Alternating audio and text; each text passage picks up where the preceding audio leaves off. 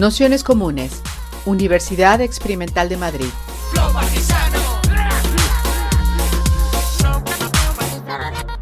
Toda la información en nuestro canal de Telegram Nociones Comunes o en nuestra web traficantes.net barra formación.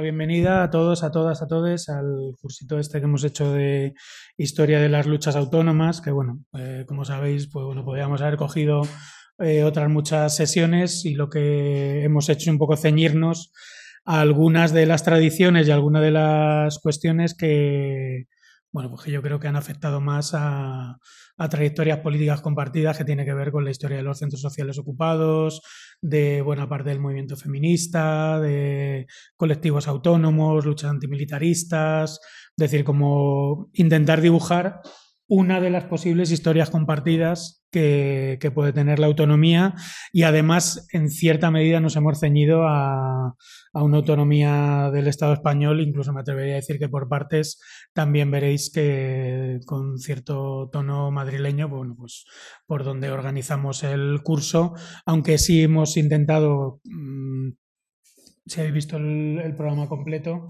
pues un poco tener la visión de lo sucedido en Euskadi, Italia, eh, también parte de Madrid, y bueno, pues eh, también la gente que viene ha participado en y ha tenido activismo, militancias en, en, otros, en otros lugares.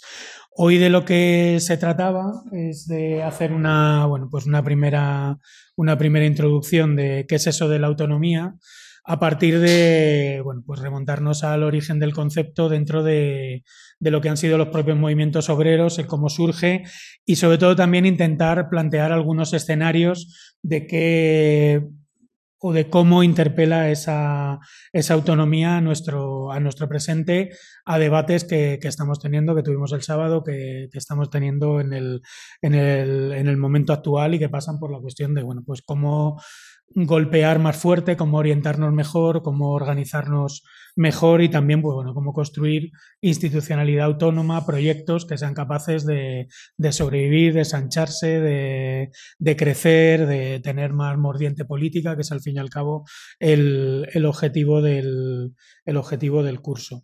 Entonces ahí, bueno, pues eh, nos vamos a remontar un poco históricamente Espero no alargarme por más de 45 50 minutos. Las sesiones las planteamos siempre mitad y mitad, mitad de presentación, mitad de, de debate. Entiendo que a todo el mundo le ha llegado el PDF de presentación con los textos y todo eso. Si alguien no lo tiene, bueno, pues que lo comente y se lo, se lo podemos mandar. Y también comentar, bueno, pues que lo estamos siguiendo, se está siguiendo en streaming también por compañeros de Charrasca, de, otros lugares, de centros sociales también de, Madrid y de otros sitios, más toda la gente que, estamos aquí apuntadas en, en presencial. Y bueno, que también alguna gente ha preguntado por si se puede apuntar en presencial, seguirlo online, tal, eh, en general el criterio es que cada quien puede hacer lo que le dé la gana. O que no, no, hay, no hay mayor problema en que cada quien pues un día pueda venir a hacerlo donde, donde sea y, bueno, pues también al día siguiente mandaremos el audio de cada sesión, iremos mandando más textos y luego todo lo que sean comentarios, dudas, lo que se quiera decir, se puede mandar al correo, al correo electrónico y o lo rebotamos o lo repartimos o se puede, se puede decir, decir aquí. Entonces, bueno, pues para, la sesión de hoy, un poco la, idea era hacer un, recorrido histórico que, que, nos diese algunas pautas de pensar qué es eso de la autonomía, de dónde nace el término y sobre todo qué referencias tiene, aunque las referencias son múltiples, pero bueno, hemos intentado pues un poco recoger para esta primera sesión algunas experiencias que yo creo que tienen bueno, pues que tienen bastante de, inspiradoras para el presente y también intentando contrastar cómo eh, grupos militantes las afrontaron en ese, en ese momento histórico. ¿no? Hemos cogido pues, un poco todo lo que tiene que ver con las huelgas salvajes, todo el debate que, hay, que, nace de, Estados Unidos, todo el debate que, se amplifica en Italia y en Francia sobre la cuestión de la autonomía obrera, a partir del consejismo, a partir de, eh, también de eso que se llamó la, autonomía obrera italiana. Y bueno, pues a partir de ahí intentaremos también eh, traer ese esos ejemplos a lo que sucedió en, España en los años 70, aunque no tanto, con la, con la idea de pensar qué mecanismos a día de hoy podrían valernos o podríamos pensar desde colectivos, centros sociales en, ese, en ese ámbito. Nos, remontamos bastante, lo hemos eh, organizado por episodios. El primer episodio sería este de la tendencia Johnson Forest, que sería pues, bueno, una corriente política, tampoco hace falta como que los nombres sean lo que más nos interese, por una corriente política que crece en un momento en Estados Unidos en el cual hay un eh, fuerte auge del movimiento huelguístico, muchas huelgas eh, salvajes, cuando hablamos de huelgas salvajes, si habéis visto el vídeo que os mandé de, de la huelga hinduico, una huelga salvaje es una huelga que puede empezar por un montón de gente que se levanta y empieza a romper las máquinas en las que trabajan. O, por ejemplo, yo cuando hacía alguna entrevista en los años 70 le preguntaba, concepto, ¿qué era el poder obrero? El poder obrero, me decía una trabajadora, era que cuando había un encargado, imaginaros una línea de cadena de montaje de 2.000 eh, trabajadores y trabajadoras, pues el encargado de los cronometrajes, que era como afín a la patronal, esos cuadros medios, que en el caso español, por ejemplo, compusieron gran parte de la primera UGT y que eran bastante serviles a la patronal, pues en un momento determinado, esas, eh, de esas 2.000 personas, pues 200 militantes se ponían de acuerdo, eh, uno se encargaba de apagar la luz y tres o cuatro pues le pegaban una paliza al encargado de cronometrajes y a partir de ahí pues empezaba una protesta. El poder obrero era la capacidad de empezar a dirigir o decidir si la fábrica funcionaba o no funcionaba. ¿no? Es decir, ese caldo de cultivo de lucha informal que ya se producía y que, por ejemplo, en el caso español, quien conozca la, fábrica de Renault de Almusafa, de, la Ford de Almusafa, pues ellos contaban que antes de que los sindicatos, las organizaciones y las asambleas empezasen, tú empiezas a notar un gran malestar en una empresa porque de repente el 70% de los coches de la cadena de producción del automóvil salían mal pintados o el 30% salían sin posibilidad de encender el motor. Es decir, de manera individual, pero a la vez colectiva, la gente estaba empezando a sabotear, es decir, el sabotaje eh, mm, desorganizado, intuitivo, de un malestar, un cabreo no organizado, pero existente, que es en el que, eh, que luego empieza a tomar forma en esas eh, huelgas o en esos eh, reivindicaciones, organizaciones más políticas que, se conocen posteriormente. ¿no? Precisamente en eso es lo que se está fijando la, tendencia Johnson Forest y además con dos elementos bastante eh, importantes. ¿no? Sabéis que dentro de esta tendencia se conoce a dos personas, a CLR James y a, y a Raya Duaneskaya, que se están fijando, CLR James tiene formación también en, en, Inglaterra, se están fijando en obreros que quedan un poco fuera del marco de lo que es el obrero europeo blanco, ¿no? Es decir, ellos están hablando de tradiciones y culturas negras, el obrero, el obrero negro, y también eh, pues esos obreros eh, ingleses que, que, responden como a otro, a otro tipo de, de papeles, ¿no? Y, en ese sentido, eh, CLR James también habla de esos obreros que, están, mm, por, decirlo, por decirlo así, fuera del... Espera que voy a apagar a gente que está con el micro encendido.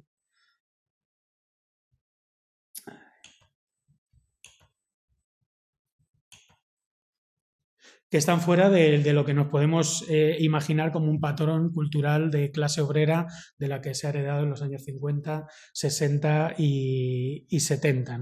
Entonces, C.L.R. James dice que la acumulación capitalista dio a luz al proletariado en el núcleo industrial y la acumulación primitiva, o sea, no exactamente la fábrica, esta fábrica a la que nos referíamos, esa figura del trabajador fabril, asentó la base social para las masas revolucionarias en las periferias. ¿no? Él se está fijando en comunidades de trabajadores, en comunidades de, trabajadoras, de obreros y obreras que, no son exactamente los que están forjados por la biografía del trabajador de, fábrica, sino que está, por decirlo así, sometidos a sistema de explotación eh, mucho más amplios y que en muchas ocasiones ni siquiera pasa por la, por la fábrica. ¿no? Y por eso ellos se inspiran muchas veces no tanto en las revueltas obreras del trabajador en relación a su centro de trabajo, a su fábrica, sino en las revueltas antiesclavistas, que son revueltas que no tienen que ver exactamente con, la, con, esa revuelta de fábrica.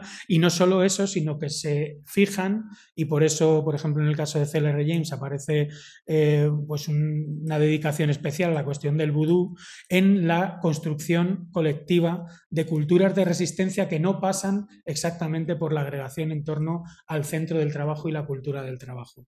Esa ese descentrar la mirada y empezar a, a mirar la posibilidad de revuelta, la lucha, la revolución y la resistencia desde patrones culturales que no son estrictamente obreristas, eh, son centrales en el pensamiento de la, tendencia Johnson Forest y es lo que les permite empezar a pensar la organización política del obrero americano en las huelgas de los años 40 eh, y 50, sobre todo en los años 50, desde otro, desde otro lado.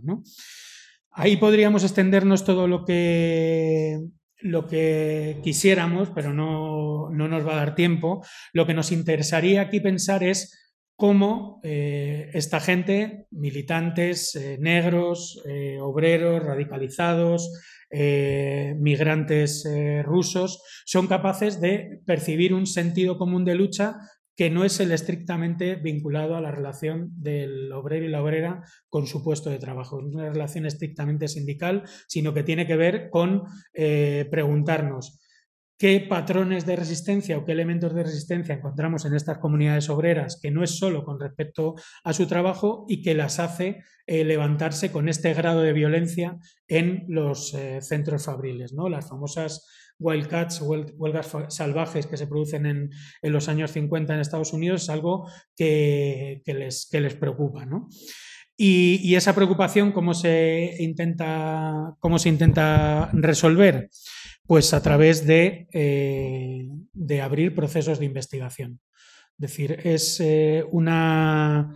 Eh, no es una singularidad, pero es algo que, Marx ya puso en marcha en, en la famosa encuesta obrera, y que yo creo que es algo de lo que podemos aprender al día a día de hoy, que empiezan a hacer una suerte de etnografía, antropología radical, si se quiere poner en términos de disciplina académica o si se quiere poner en términos de disciplina militante, por decirlo así, hacer investigación militante, es decir, acompañar las luchas, escribiendo sobre las luchas, preguntando a las luchas, entrevistándose y haciendo escribir a las personas que, están en pie de guerra en sus, eh, por ejemplo, en, sus centros de, trabajo y a partir de ahí generar eh, herramientas donde se escribe, donde se comunica, donde se pone eh, en comunicación ese, tipo de, ese tipo de luchas. ¿no? Decir, esa es una de las eh, primeras grandes características de estos movimientos de, la autonomía obrera, que es que generan eh, mecanismos de coinvestigación dentro de las propias luchas. ¿no? En el caso de la tendencia Johnson Forest,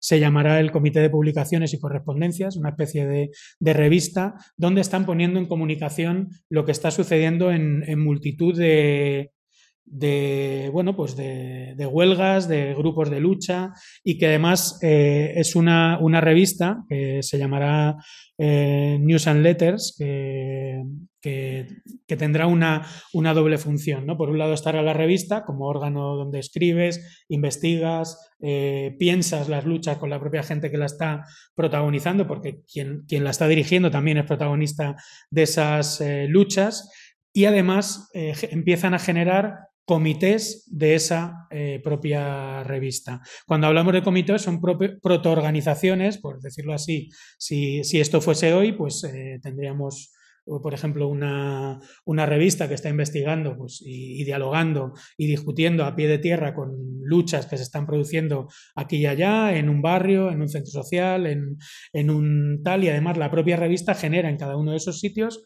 pequeños comités de redacción que son eh, protoorganizaciones que permiten dar continuidad y generar eh, hilos de continuidad, ¿no? Es decir, pues ahí aparecen la historia de las luchas similares a la que estamos investigando, cómo se organizó la lucha no sé qué, cómo afrontaron que la patronal hiciese no sé qué tema, cómo se, por ejemplo, en los años 70 en España había revistas enteras de la autonomía que se dedicaban a métodos de sabotaje, si pones un alfiler en no sé dónde, destruyes no sé qué y cortocircuitas no sé cuál y dejas de producir durante no sé cuánto tiempo. ¿no? Es decir, ese tipo, de, ese tipo de cuestiones que desde luego en economía de fábrica, en economía de escala, pues a veces son más, son más sencillas, ¿no? pero que desde luego permiten cortocircuitar la, la, economía, ¿no? porque en gran medida, decíamos antes que un poco el, inicio de lo que están investigando estas tendencias autónomas es el cómo se produce ese sabotaje informal, esa organización por debajo, ese malestar que hace que, que el tejido productivo no funcione y convertir ese sabotaje, eh, darle forma organizativa, darle forma de lucha y darle eh, también forma de, de, continuidad, pues precisamente estas revistas tienen ese y tenían ese objetivo. En el caso de esta, de esta revista, luego Dunay Escaya le dio continuidad y, sigue prácticamente hasta nuestros días. No sé si siguen editando, pero a través de, de News and Letters puedes seguir las luchas desde los años 50, desde el 55 que empieza esta segunda fase, hasta el nacimiento del movimiento feminista, las primeras luchas LGTBI, es decir, como todo un marco que hace que si tú te metes eh, a leer, a investigar, a colaborar y a trabajar en, este ámbito, construyes toda una visión panorámica, histórica, eh, de experiencia que se va acumulando y que, bueno, permite darte un relato y, tener también, si se quiere, un, lenguaje propio, que es lo que se construía. Precisamente en este, de este primer episodio bebió bastante. Eh, toda la tradición autónoma europea. Aquí nos fijamos en, dos tendencias, que una sería esta autonomía consejista eh, francesa, que es eh, la revista Socialismo Barbarie. Es decir, veréis que muchas de estas corrientes prácticamente se nuclean en torno a, las propias eh, revistas. En el caso de la autonomía en el Estado español, la, la, autonomía catalana también sucede. Es decir, son el grupo Nuestra Clase es porque su revista se llama Nuestra Clase. Eh, Autonomía Obrera era por eh, su revista era qué hacer y era lo que nucleaba de, alguna manera su, eh, su día a día y, su organización estratégica, la publicación de manifiestos, la publicación de sus debates, la publicación de, entrevistas, de investigaciones a, huelguistas, a, personas que están en lucha, que se están organizando. Y precisamente esa referencia es la que toma Socialismo Barbarie traduciendo precisamente la experiencia de estas huelgas salvajes de Estados Unidos. ¿no? Tienen toda una serie en Francia que se llama The American Worker, en la que eh, traducen esa, serie para aprender de, las huelgas, intentar imitar de alguna manera cómo se estaba interviniendo en ese, en ese ambiente huelguístico. ¿no? ¿Veis? que es una manera de intervenir que no tiene nada que ver con cómo lo haría un partido, mandando un delegado, generando un comité, no tiene tampoco que ver exactamente con cómo intervendrá un sindicato que intentará de alguna manera eh, capitanear, eh, generar reivindicaciones o imponer reivindicaciones a las propias luchas, sino que, como se decía en la autonomía italiana, se parte del movimiento real de las cosas para extraer lecciones de la radicalidad del momento para intentar organizarse con ellas, pensar con ellas, luchar con ellas. Es decir, eh, no se trata de imponer eh, la línea del partido, no se trata de engrosar las filas del sindicato, sino se trata de eh, eh, radicalizarse en la propia radicalidad que existe o que puede existir en el, en el momento, evidentemente con una intención, es decir, una intención claramente libertaria, claramente antirrepresentativa, claramente eh, asamblearia, claramente eh, autoorganizativa, si se quiere, pero ese es el gran, el gran punto. Y es ese punto de honestidad política es el que permite, es uno de los grandes eh, aciertos de la autonomía italiana desde el punto de vista de entender por qué la continuidad del largo 68 italiano frente en muchos casos a otros 68. Eh, Entonces, bueno, pues en el caso francés, eh, en este caso Henri Simón y Daniel Moté, aplican este método, que ya se está trabajando en muchos sitios,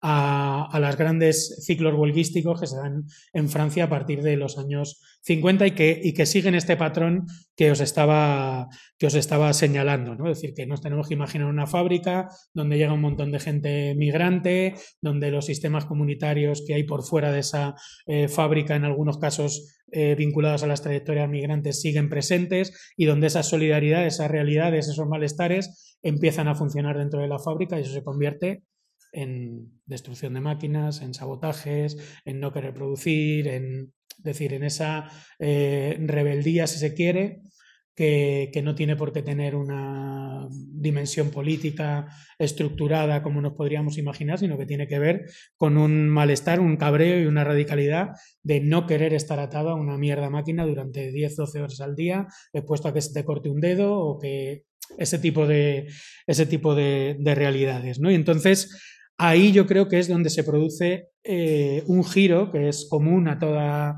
a, todas las trayectorias autónomas, que por ejemplo también se produce en, la escisión de, del grupo de historiadores del, Partido Comunista de Gran Bretaña, donde está eh, Epe Thompson, y, donde se empieza a entender la, la clase sobre todo. Eh, como la entendía CLR James, eh, a partir de la propia experiencia de la clase. La clase no es tanto una deducción sociológica, una deducción ideológica de, una interpretación política dada, sino que la clase se compone a través de una experiencia compartida, de una experiencia compartida de lucha, se podría, se podría decir. ¿no? Esto tiene discusión toda la que, la que queramos, ¿no? pero desde luego debatir de la clase no es debatir abstractamente de la clase, debatir de la clase es debatir sobre la experiencia de clase que hay en un momento histórico dado. ¿no? Por eso pongo ahí eh, esa, esa, cita de, de Thompson, esta de aquí abajo, que dice, por clase entiendo un fenómeno histórico que unifica una serie de sucesos aparentemente desconectados, tanto por lo que se refiere a la materia prima de la experiencia como a la conciencia. Y subrayo que se trata de un fenómeno histórico. No veo la clase como una estructura, ni siquiera como una categoría, sino como algo que tiene lugar de hecho en las relaciones humanas. Esto es, la clase no existe, la clase se construye y se construye a través de los procesos de lucha.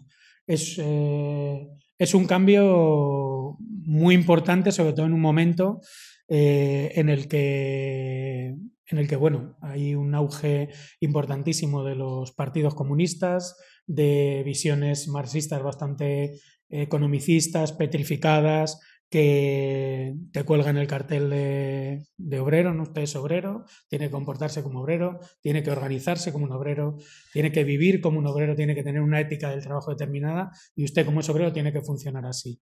El problema es que eh, todas estas, eh, gran parte, una buena parte de estos eh, migrantes que llegaban a las fábricas, pues no cumplían con ese patrón, por mucho que estuviesen trabajando en una fábrica, y, y, en esa desviación, en esa desviación de lo que del deber ser de un obrero es donde se construye también la, los procesos de organización y lucha de, de la autonomía. ¿no? Es decir, que en gran medida eh, buscan en esa, en esa grieta, en ese no ser como debe ser, ni para el sistema, ni para los, partidos comunistas, eh, las eh, nuevas formas de, organización.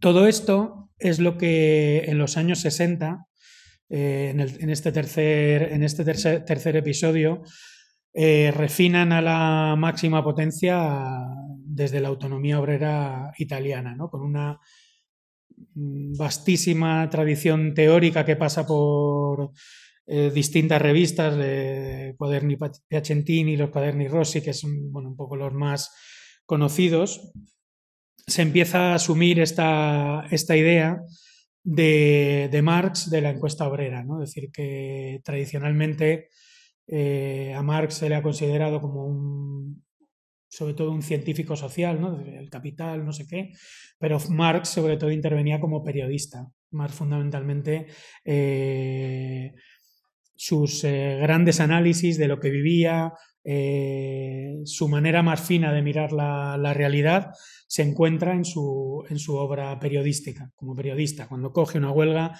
cuando coge un problema económico, cuando coge un problema social y a partir de ahí aplica una, eh, bueno, pues una mirada política, una interpretación, un análisis que es donde yo creo que, también coge mucha, mucha riqueza. ¿no? Por eso la autonomía obrera se fija mucho en esa idea de la encuesta obrera de Marx. Es decir, no podemos hacer eh, política, no podemos hacer política revolucionaria si no hay una eh, pregunta permanente a la, a la realidad. ¿no? En términos zapatistas, el caminar preguntando, eh, investigar en, en, los, en, los, términos más profundos que puede significar eso, que, que, tiene que ver con conocer conocer la realidad, interpretar la realidad y conocer a quien está viviendo, está sufriendo, está trabajando y está habitando esa, esa realidad. ¿no? Eh, Pancheri, que es uno de los fundadores eh, teóricos de, toda esta tradición, dice la sociología de Marx, en tanto que nace una crítica de la economía política, nace de una constatación y una observación de la sociedad capitalista, la cual es una sociedad fundamentalmente dicotómica, una sociedad en la que la representación unilateral de la ciencia, a ver, voy a meter aquí gente unilateral de la ciencia que esa misma sociedad ha desarrollado, es decir, de la ciencia de la economía política. Deja fuera la otra mitad de la realidad. Es decir, eh, el propósito es, a través de esa idea de encuesta, el, conocer a e, esa realidad obrera, el ponerla a funcionar, el coaligarse con ella, el participar de alguna manera de, toda esta eh, posibilidad de radicalización en un momento de, de luchas también, ¿no?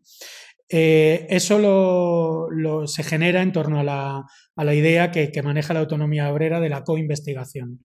Coinvestigación entendida también en ese mismo eh, sentido, ¿no? De Román Alcuati lo llamaba, se, le llamaba el investigador descalzo. De, que, mezclaba eh, al investigador y a la persona proletarizada, por decirlo así. Alguien que no solo participa en una lucha, sino que se mete hasta el fondo, colabora, eh, participa, vive en, la fábrica, trabaja en la fábrica, decir, está codo con codo, decir, no es mm, como muchas veces sucede ahora eh, como una visión de participativa, ¿no? Es decir, ahora existe la investigación participativa. Tú estás en tu centro social de asambleas intentando montar la bronca y de repente aparece alguien que quiere organizar una asamblea participativa. Pero es alguien que llega un día, organiza eso y se va. Es decir, no, Normalmente en esos procesos aportamos desde los movimientos y las luchas más a la academia que lo que la academia aporta a los movimientos y las luchas. Esto sería lo contrario, es decir, tú empiezas a trabajar en la fábrica, eres uno más, estás allí colaborando, te encierras, peleas, continúas, te organizas, es decir, esa, eh, eso es a lo que me, refiero y a eso es lo que eh, llaman la coinvestigación. Coinvestigación es sumarse a un proceso de, lucha, aportar esa reflexión teórica, intentar construir eh, la interpretación y la lucha con las propias palabras de la lucha, no con un lenguaje impostado, importado, si se, si se, quiere, y en todo caso eh, construir a partir del debate, de la discusión, de la formación, de la escritura, un, un proceso de interpretación colectivo y sobre todo, y esto yo creo que es otro punto eh, fundamental de orientación estratégica. Escribir, coinvestigar, luchar significa eh, interpretar y generar un lenguaje que permita orientarse estratégicamente, saber o prefigurar qué pasos hay que, hay que dar para continuar esa, esa lucha. ¿no? Todo esto porque se parte de, de una segunda inversión. ¿no? Decíamos que si la primera inversión que hace la, autonomía obrera es que eh, lo obrero no es un dato sociológico que interpretas desde un libro, sino que es la construcción a partir de la propia experiencia, eh, la autonomía obrera da la vuelta a otro gran mantra que, muchos marxismos han tenido, ¿no? que es que es el capitalismo el que hace eh, generar de alguna manera las eh, transformaciones y, los cambios, o han hecho generar esas transformaciones y los cambios. ¿no? La autonomía obrera le da justo la vuelta a esa interpretación. Son las luchas obreras, son las luchas de clases, son las revoluciones las que hacen que el capitalismo tenga que buscar nuevas formas de captura, de captación, de control, de poder, de evolución, por decirlo así.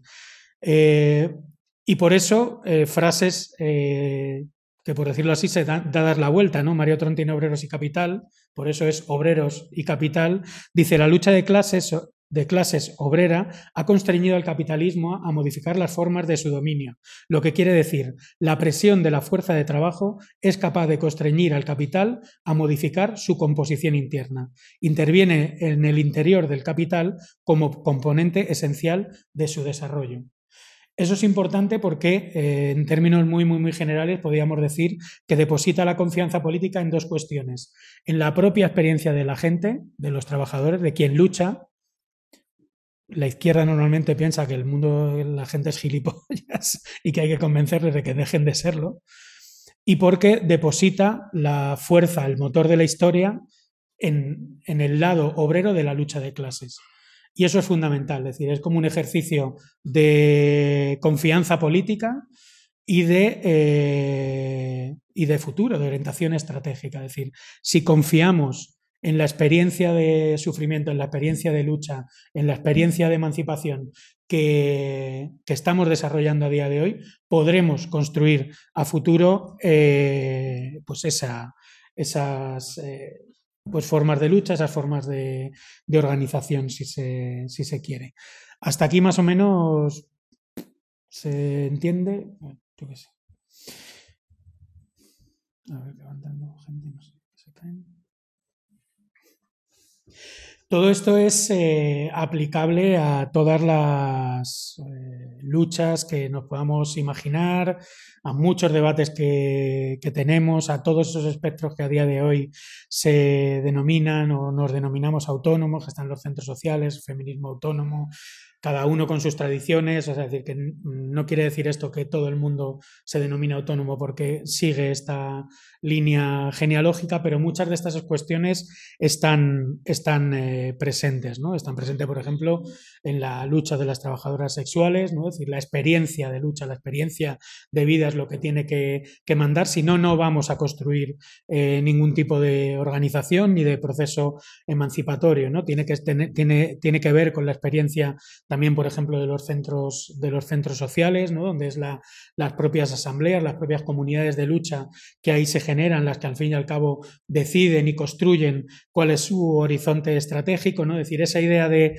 autonomía también como eh, independencia, pero también como capacidad de construir tu propio lenguaje y tu propio horizonte de lucha. Entonces ahí, bueno, sacaba eh, tres, tres enunciados que, es lo que estaba señalando hace un momento. El primero de ellos es esa idea del enunciado 1, que sería un nuevo protagonismo obrero, eh, necesita otras formas de, escuchar, de interpretar, de analizar, que, es lo que vendría de esa tendencia eh, Johnson Forest. Esto, este primer enunciado no se puede quedar solo en un brindis al sol.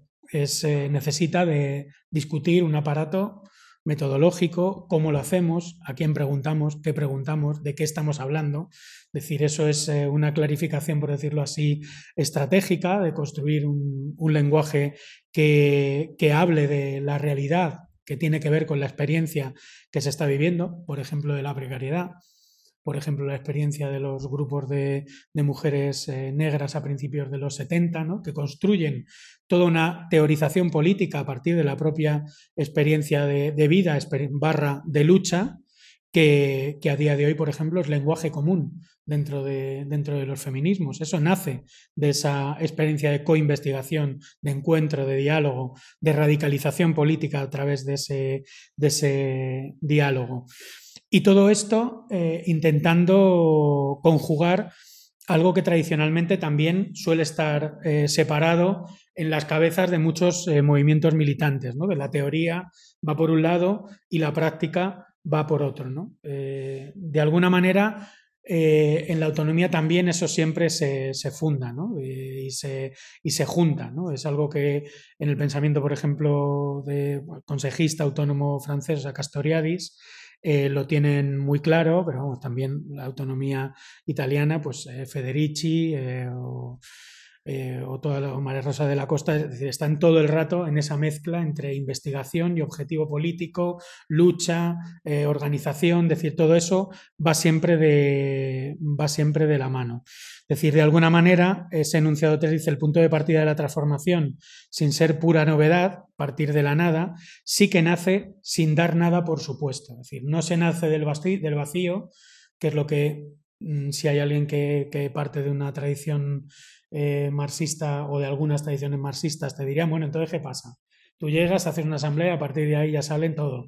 Las palabras de la revolución, la organización, qué vamos a hacer, todo porque te juntes con 10 amigos. ¿Dónde están los determinantes estructurales? Que hay una guerra en Ucrania, la crisis ecológica, o sea, lo que supera o lo que trasciende a tu propia individualidad, que a lo mejor está pasando en Sudáfrica y si tú no lo investigas, te está afectando y no lo sabes, ¿no? Ese tipo de, cuestiones. Es decir, no es lo mismo. Eh, pensar que, que se nace de la nada a pensar que se nace sin dar nada, por supuesto. Es decir, todo eso existe y todo eso va a estar presente en cualquier asamblea y va a ser importante, pero en tu relación con los demás no se debe dar nada, por supuesto. Eso es lo que permite la, la investigación.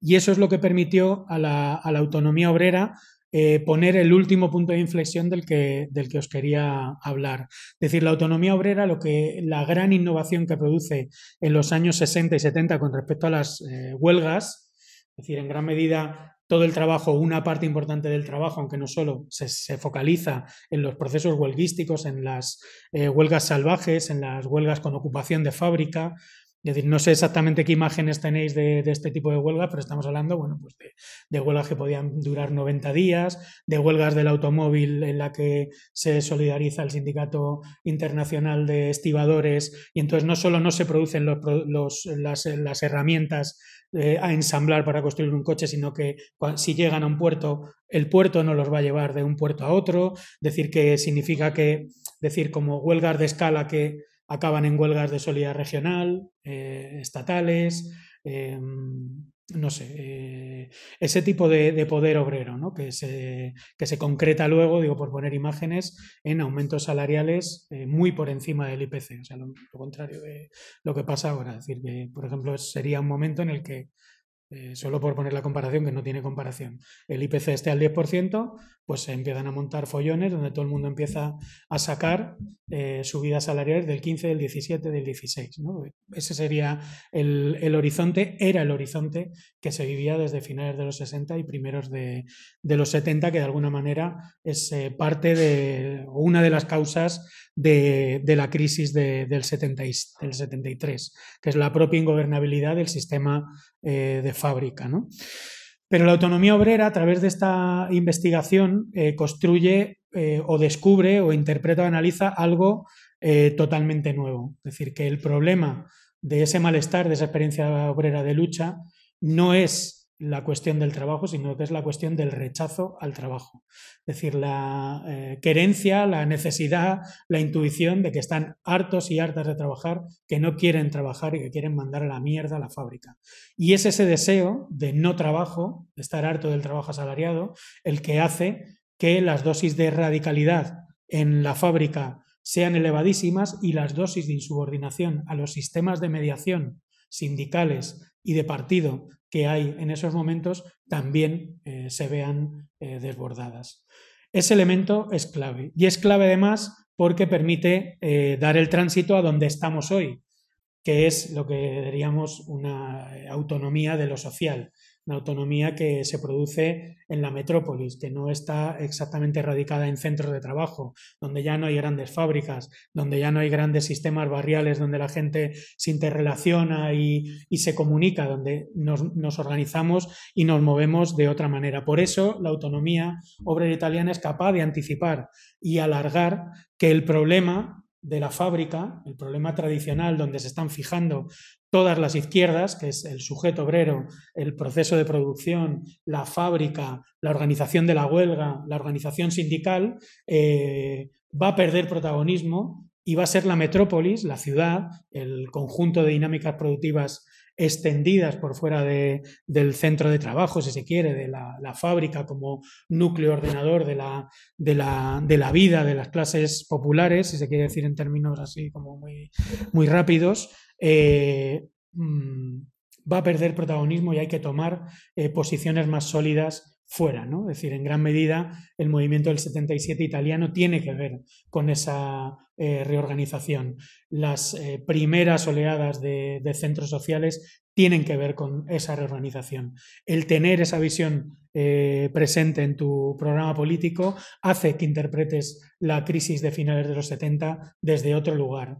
Y de ahí que en los 80 lo veremos en la sesión de, Juancho, lo veremos en la sesión próxima también de, Italia, em, esta autonomía reviva en alianza con lo que podríamos llamar las nuevas generaciones punks, es decir, el punk lo que quiere decir es una sociedad en la que ya el trabajo no importa nada, ni tú importas nada, ni el trabajo importa nada, ni hay trabajo, ni lo va a haber, ni hay ningún tipo de, expectativa. ¿Qué política, eh, después de que el trabajo asalariado deje de tener o, pierda muchísimo valor, eh, o sobre todo posibilidad de ser contraparte en el, en el, centro de trabajo, desde dónde atacas, desde dónde te organizas, desde dónde sobrevives. Es decir, esa es la gran pregunta de ese paso de la autonomía obrera, la autonomía eh, social, que bueno, está ultra teorizado, pero que no nos da tiempo ya a ver eh, grandes cosas y que de alguna manera es donde nacen, por ejemplo, en ese medio ambiente, es donde nacen los, los centros sociales. Es decir, en ese intersticio es eh, donde nacen los movimientos de centros sociales, que, que, bueno, y aquí lo dejaríamos, si nos imaginamos los primeros centros sociales, por ejemplo, de Madrid, están o de Barcelona o de muchas partes de Europa, donde se asientan. Son grandes centros sociales porque están ocupando grandes fábricas, grandes fábricas que ya no existen, que han entrado en quiebra, que han desaparecido, grandes edificios que son ocupados por jóvenes que a su vez están en paros porque no hay fábricas como las que tenían sus, sus padres. ¿no? Y eso es un, un cambio radical que, que genera nuevas líneas de precarización que son muchas de ellas las que, las que llegan hasta nuestros días, porque esa crisis es la, que, la misma crisis que estamos eh, viviendo hoy, hoy y las preguntas que se lanzaron en aquel momento, cómo organizarse en un momento post-fábrica, en un momento post-barrio,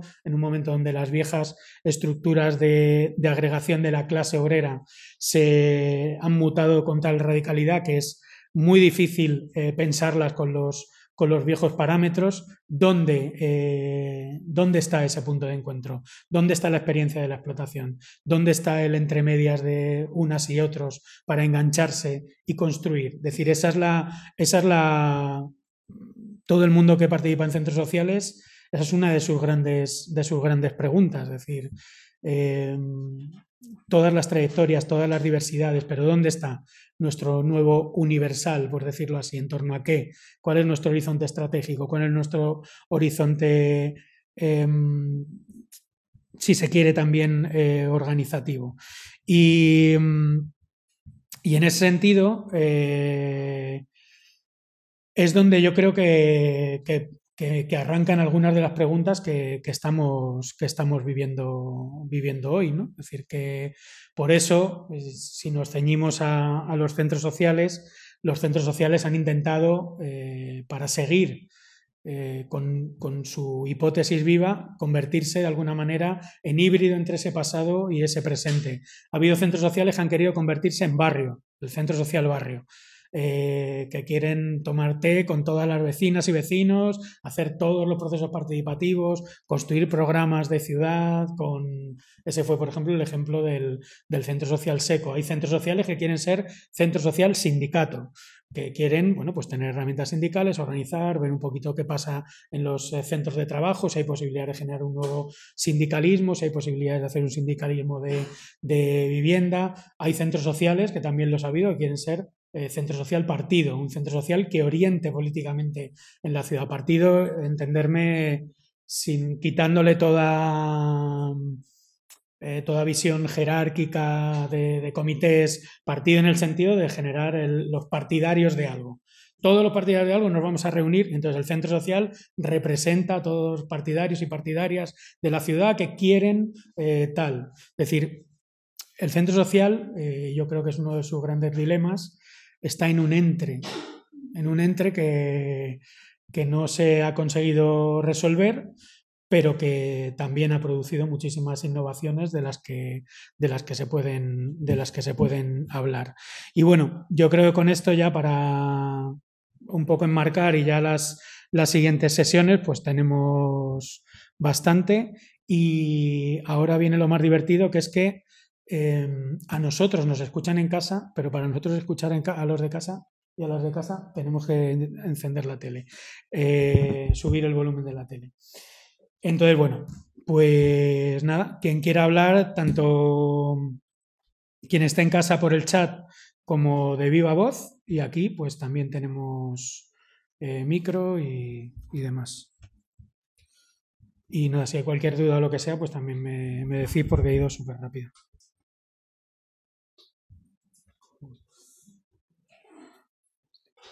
Bueno, sí. Pues ahora.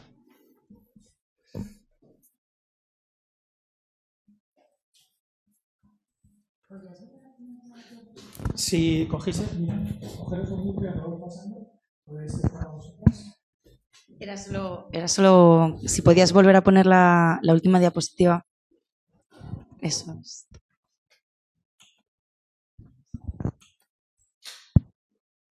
¿Cuál? Esa es. Ah, esta.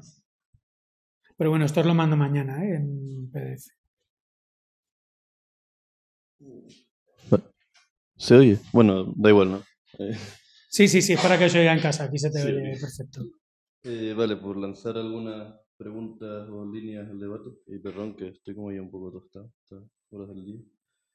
Eh, no sé, a raíz de tu exposición, yo me preguntaba, primero que, que luego es una cuestión que ya salió, ¿cuál es hoy el lugar de la huelga? O si tiene sentido plantear el conflicto desde, desde huelgas de trabajo o quizás desde otros focos como pueden ser el de vivienda, ¿no? Huelgas de impago, creo que eso se está practicando ahora en, en Reino Unido, incluso de impago de facturas de luz, todo, todos esos lugares que se están viendo afectados, ¿no? Creo que es donde se están produciendo quizás las reconfiguraciones, no sé si a nivel profundo del capital, pero sí de la vida, ¿no? De lo que más, pues yo qué sé, más está la gente de a pie tocando, ¿no? O sea, en esa línea, o sea, yo, yo creo que, que el malestar profundo ahora mismo se está trasladando del foco del trabajo a, al foco del consumo, de pues ya la socialización más extendida, en el sentido de que quizás la mayoría de la gente, eh, pues bueno, salía el otro día en,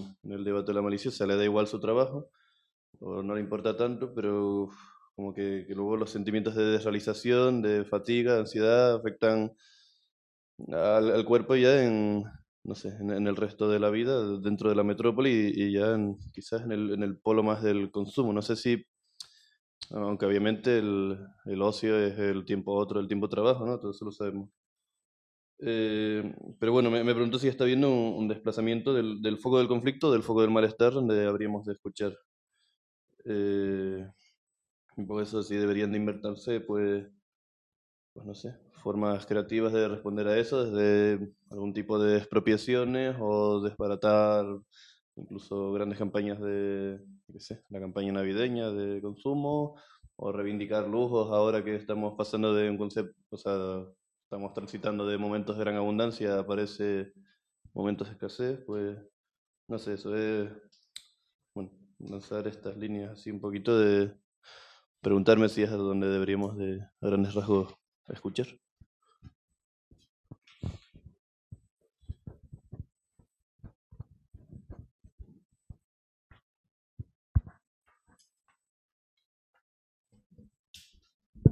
Mm, No sé si alguien cree. El... O sea, que no, no sé, o sea, el, lo, o sea, el otro día lo hablábamos también, es decir, estamos eh, precisamente por la hiperinflación y, aunque no haya tanta inflación, será porque amanece una crisis, una crisis del cagarse que ya está, que ya está aquí encima, eh, pero sí que con la, eh, con la, hiperinflación sí que aparecen imágenes muy parecidas a, a, cosas que se manejaban en Italia, ¿no? Si lees Los Invisibles o la horita de teatro esta de Aquí no paga nadie, ¿no? Tiene que ver con eso, ¿no? De autorreducciones en el pago del consumo o directamente dejar de pagar, eh, expropiaciones, ¿no? Es decir, que que yo creo, por ejemplo, que si esto sigue así, eh, sí que los, mecanismos de sindicalismo social deberían tener un, un horizonte expropiatorio. Es decir, em, empezar a pensar cómo pasamos de pedir en la puerta de los supermercados a asaltarlos, por decirlo así, en un resumen más o menos sencillo.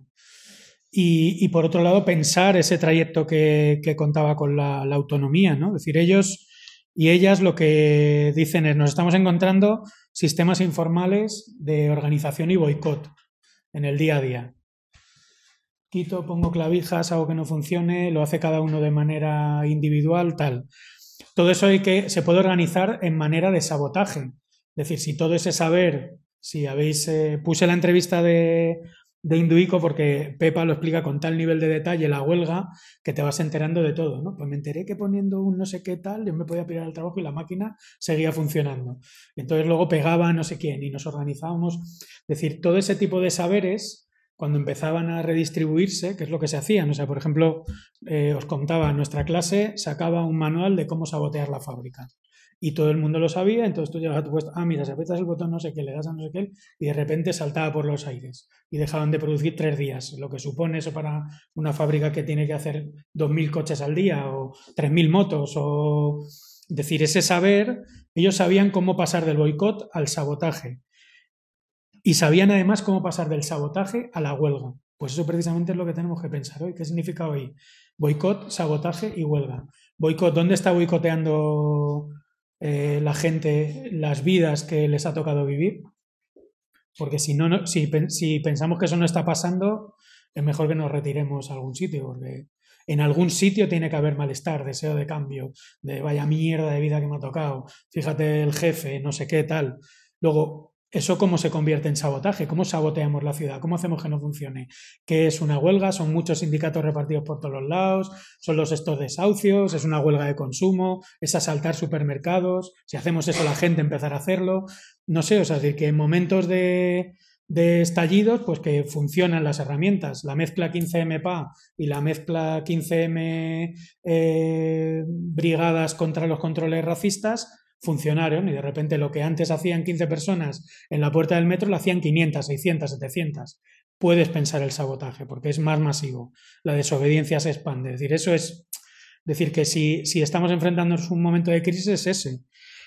Y lo que yo no tengo nada claro, sobre todo viendo la experiencia anglosajona, es que haya que dejar de lado el, el sindicalismo en el centro de trabajo. Yo creo que hay experiencias suficientes y en Estados Unidos tradicionalmente las hay, es el sitio más diverso y desarticulado que socialmente que nos podamos imaginar y aún así se han construido, ¿no? si recordáis la peli esta de Pan y Rosas o que es el sindicato de Valeria Alzaga que, al, que vino a las jornadas de la laboratoria.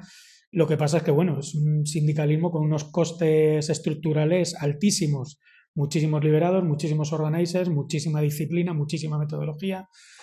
Eso es algo que aquí, por ejemplo, no, no ponemos en práctica. Pero, por ejemplo, a Valerie, eh, a, su sindicato tradicionalmente, de hecho, está en Europa porque grandes sindicatos les contratan porque son buenos agitadores. Tienen una metodología, nosotros no tenemos esa metodología.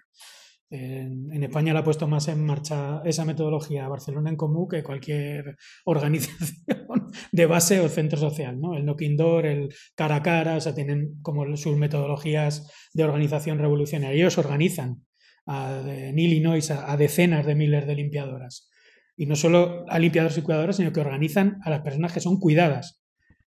O en, eh, en Florida a miles de, de jornaleros venidos de, con asambleas en 20 idiomas. Idiomas indígenas, muchos de ellos.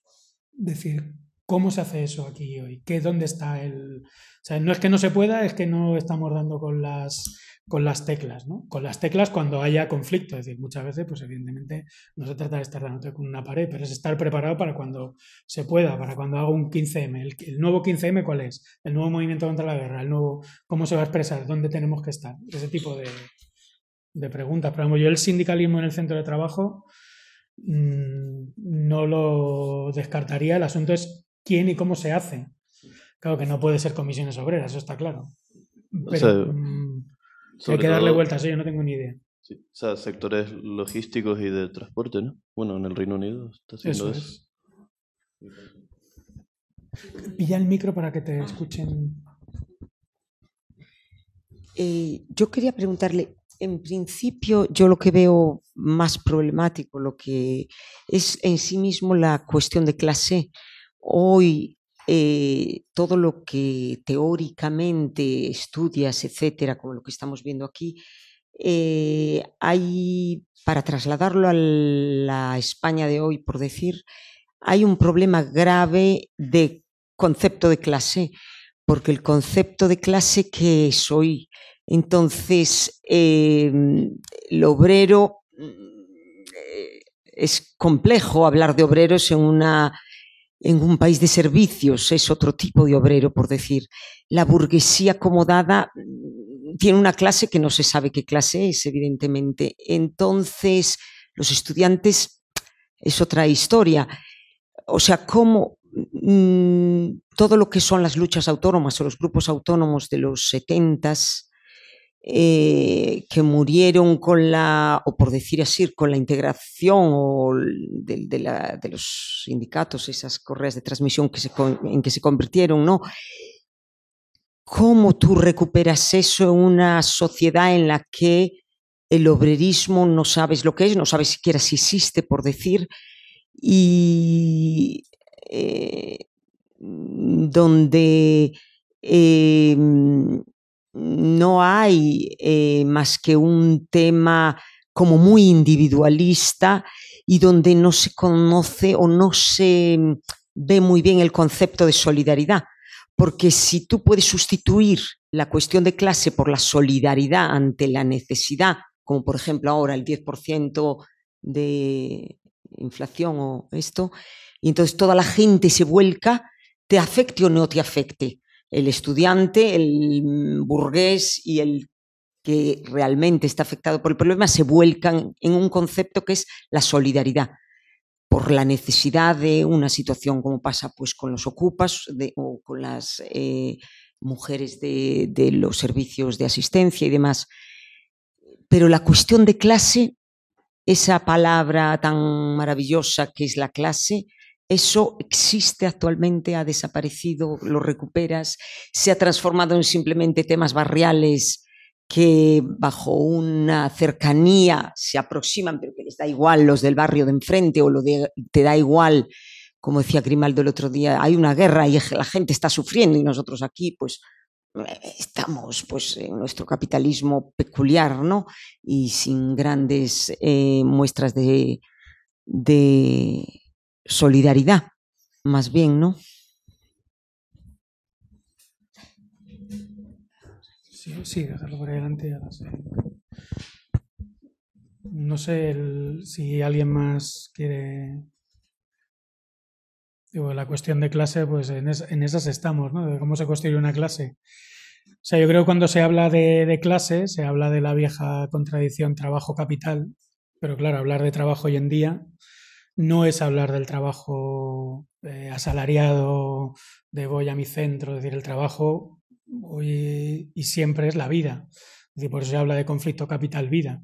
Es decir, ¿cuál es la clase obrera de la vida? Es decir, ¿quién está dispuesto a, a pelear desde otro lado porque haya una reproducción de la vida justa, sana, eh, amigable, si se quiere, una buena vida, que también hablan, hablan por ahí. La clase es la clase de quien quiere construir esa buena vida y tiene una experiencia de mala vida, ¿no? por decirlo en términos muy, muy amplios. Todas estas palabras que he dicho, que son, bueno, un poco ambiguas, antes estaban sustituidas por los obreros que se unen en una clase, que luchan contra el capitalista o el patrón colectivo que, dirían, los, que dirían los obreros, y todo estaba mucho más claro. Pero como eh, aquel imaginario fue de tanto éxito, a día de hoy nos cuesta eh, pensar fuera de, ese, fuera de ese imaginario. Pero que eh, pensemos fuera de imaginario, no, no estemos pensando o no seamos capaces de anudarlo, no quiere decir que no se pueda. Es decir, sobre todo porque yo creo que, que además, si la clase es una, una experiencia, una experiencia de lucha de vida eh, y de explotación también, mm, yo creo que la posibilidad de, cambio no está tanto en, lo que, en lo que somos, sino en lo que queremos, es decir, en las expectativas. Es decir, en gran medida el 15M, mucha gente salió a la calle eh, y no le había tocado ni esto la crisis pero había una crisis de expectativas. Hostia, que no voy a poder ser. Hostia, que. Entonces, ya solo esa crisis de expectativas, o sea, que tu horizonte se, cierra.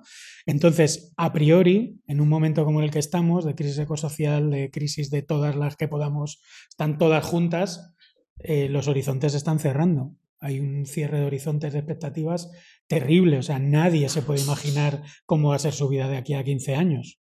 Es decir, solo viendo cómo, cómo están pasando las cosas de aquí a 15 meses. Entonces, a partir de ahí, eh, no se abre un final, no se puede abrir un final. Es decir, de hecho, sería un error abrir un final, lo que es un límite, es un límite para mi vida que hay que desbordar.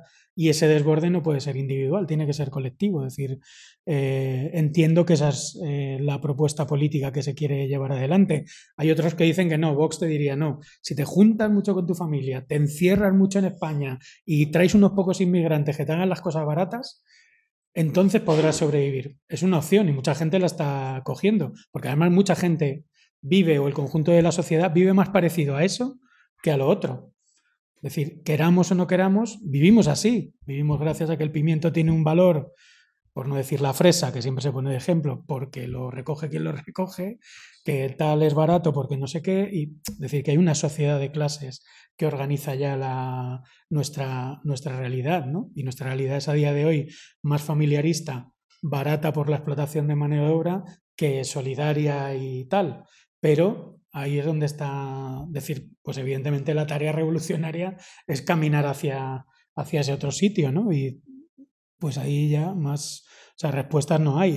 ahí es donde está el debate del, uno de los debates del curso, ¿no? Es decir, que la autonomía es pensar que existe la posibilidad de construir desde esa experiencia de explotación y esa quiebra de, de horizontes y que una parte es investigar, organizar, pensar, orientarse estratégicamente en eso no sé. ¿Se lo pasa, Julia?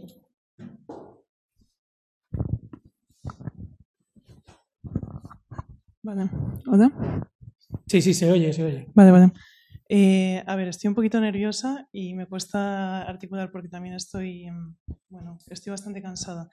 Pero a ver, primero, a mí a mí lo que me pasa con la noción de vida, de concepto de vida, es que me parece un concepto que es un concepto totalmente en disputa, es de los más vacíos que existen.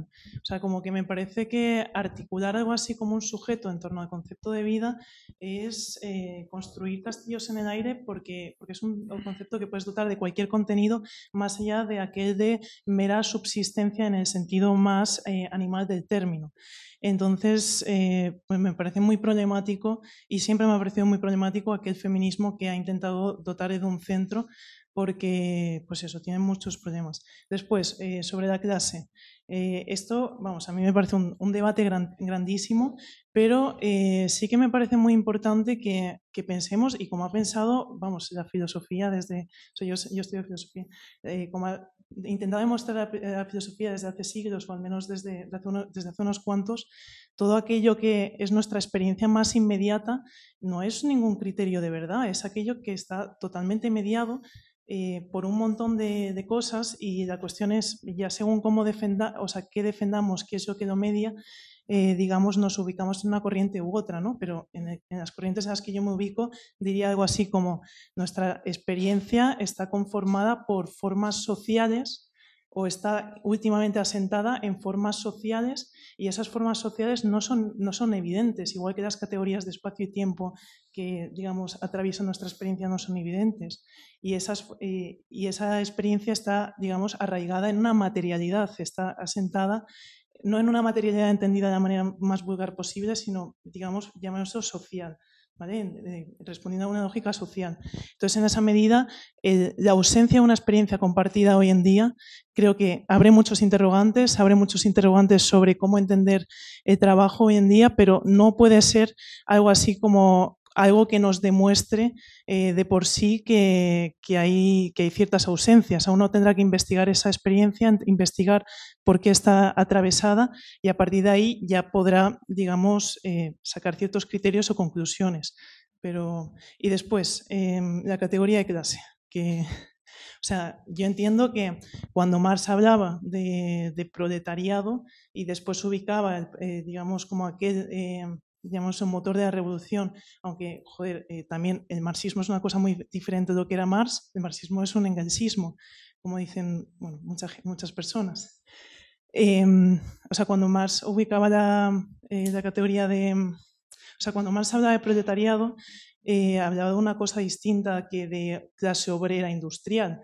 Y creo que hay que tener en cuenta los cambios en los que, bueno, en los que las transiciones de un modelo fordista a un modelo postfordista más disgregado nos ha conducido. Pero a mí me parece como muy precipitado decir algo así como ya no existe, ya no existen las clases. Otra cosa es que no existan, obviamente, como existían en el, siglo XIX. Eso es algo que, hay que reconfigurar. Pero yo entiendo que aquí la mayoría tenemos que vender nuestra fuerza de trabajo eh, para subsistir y que hay, personas que igual no tienen que hacerlo, hay personas que pueden vivir de la renta, hay personas que tienen una serie de posición de privilegio eh, y que se dedican a bueno, a ser receptoras de, esa venta de fuerza de trabajo y que, y que existen categorías sociales que habrá que definir, si, o sea, habrá que ver si los términos antiguos sirven para dar cuenta de lo que somos ahora. Yo creo que hay que revisarlos, obviamente, pero hacer algo así como, como renunciar a una categorización, o, o sea, bueno, perdón, termino ya que estoy o sea, como que sí que hay una experiencia de explotación compartida y creo que esa experiencia de explotación no sea de una mera experiencia, sino que está arraigada en términos sociales. Y esto no es hacer sociología, es hacer filosofía. Y bueno, y si quieres, bueno, dejo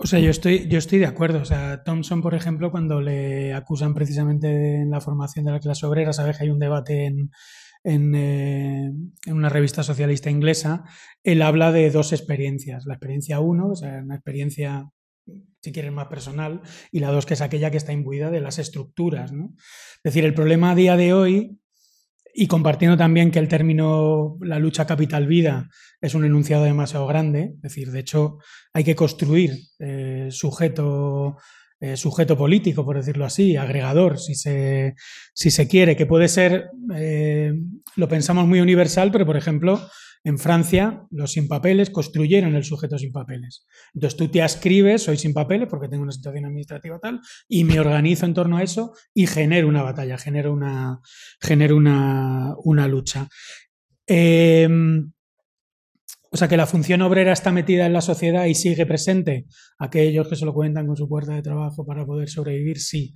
Pero claro es que hay esta gente que cuenta con su fuerza de trabajo y 80.000 euros al año y los que ganan 15.000. Entonces, la experiencia de un lado y de otro, y no metamos más cuestiones de riquezas, ¿no? Es decir, que ahí está el problema, ¿no? De, que es lo que tú señalabas de la disgregación de la, de la experiencia. Pero es que además hay otro, que es que compartiendo que la experiencia de explotación, por los propios análisis evidentes que, podemos ver, es compartida, se vive siempre de manera individual. Esa es la gran función del sindicalismo social, convertir una experiencia de explotación que tú te crees que solo te pasa a ti y en los términos que te pasa a ti, en una experiencia colectiva, que no es más que de alguna manera dialogar y poner en común. Es lo que hicieron las feministas negras, es lo que hizo el propio movimiento feminista radical, es lo que eh, ha hecho un mogollón de movimientos. Es decir, tu experiencia no es una experiencia singular, tuya, propia, que solo sientes tú, que solo te pasa a ti, que todo el capitalismo está diseñado para que tú te estés precaria, ¿no? Por decirlo así, sino que es una experiencia compartida, ¿no? Y ahí, a partir de ahí es donde se hace política, ¿no? Es decir, ahí yo creo que, que estamos totalmente de acuerdo. El problema es que la clase, y yo digo la clase no como categoría, sino la clase como interpelación, yo, por ejemplo, viví unos años en San Cristóbal de los Ángeles, que es un barrio de clase obrera de toda la vida. Allí, bueno, hay experiencias de todas las fábricas del sur y la chavalería más joven estaba harta de la clase obrera. Harta de escuchar la ética del trabajo, cómo tienes que ser, porque yo me partí el lomo en la estándar, porque me corté un dedo en la Marconi. No era su vida. Entonces, le intentaban encajar en una biografía y, todo, y todos estos chavales, la mayoría, van a acabar en el, en el supermercado de Villaverde Alto en la, en la caja, muchos, porque no llegaba, vamos, ni la ESO. Es decir, no es una cuestión de tu posición social, que se sigue reproduciendo y con un nivel de brutalidad, sino con qué interpelamos, en torno a qué nos agrupamos. Es decir, que en el movimiento global, pues los autónomos italianos, los centros sociales, inventaron eh, desobedientes en una marca, ¿no? Todos de blanco, todos a las manis, iban 10.000 con un camión, les daban de hostias y vuelta a empezar. Decir, pero tú generas sistemas de agregación que no es la clase, aunque tú estás eh, asumiendo esa contradicción, si se quiere, en vez de capital vida, sería capital trabajo, entendiendo trabajo como algo estallado, que no es solo el centro de trabajo, sino como eso, el conjunto de la reproducción de las, de las condiciones de vida. El asunto es cómo se interpela, cómo se interpela eso cuando ser obrero, cumplir la función de obrero, ha estallado de, de, mil maneras, ¿no? Es decir, que se usa tácticamente, yo mismo lo uso, barrios obreros, o, pero a la vez tú estás diciendo Vallecas barrio obrero y tú eso te lo crees, no, porque Vallecas es ya cualquier cosa, hay de todo. Y mucha gente que, que ni siquiera es un obrero en sentido estricto, que vive de vete tú a saber qué cosas, de lo que puede, obrero a veces y a veces no. Eh, claro.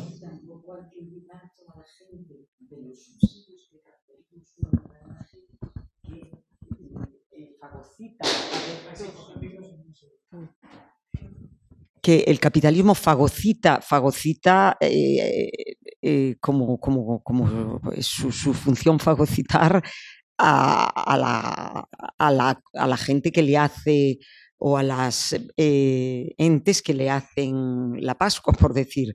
Entonces, antiguamente, una de las armas que utilizaba era contratar a padres, hijos, tíos, abuelos, a toda la familia, con lo cual claro, era un problema que, ah, eh, claro, muy, muy interesante eh, para ellos el hecho de tener a toda la familia empleada, porque así eh, minaba la economía de familias enteras, con lo cual, bueno, era un instrumento maravilloso para minar las luchas de cualquier tipo.